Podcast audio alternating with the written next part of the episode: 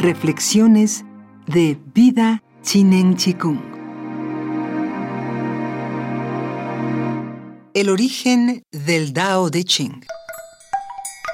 El Dao de Ching ha sido tradicionalmente atribuido a Lao Tzu, el legendario sabio fundador del daoísmo. Originalmente, sin embargo, el Dao de Ching fue llamado también Lao Tzu. Por eso nos resulta difícil entender los primeros textos relativos a su origen, porque en chino es casi imposible determinar si Lao Tzu se refiere al texto o a su autor. La datación provisional del libro fecha su origen en el siglo VI antes de nuestra era, época en la que supuestamente vivió Lao Tzu, aunque es muy probable que comenzase a circular hasta el siglo IV.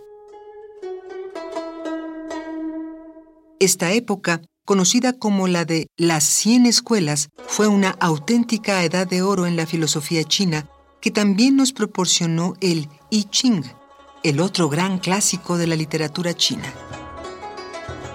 Posteriormente se cuenta una historia según la cual Confucio visita a Lao Tse en la corte de Zhou, en donde trabajaba como archivero.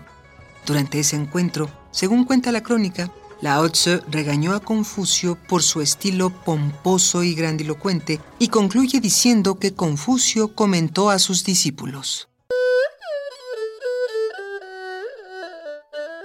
Conozco el modo en que vuelan los pájaros, nadan los peces y corren los animales.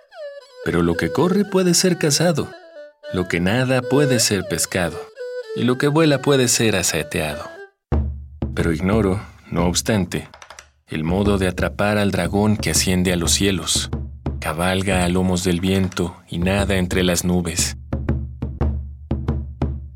Hoy he conocido a Lao Tzu, el hombre que se asemeja a un dragón.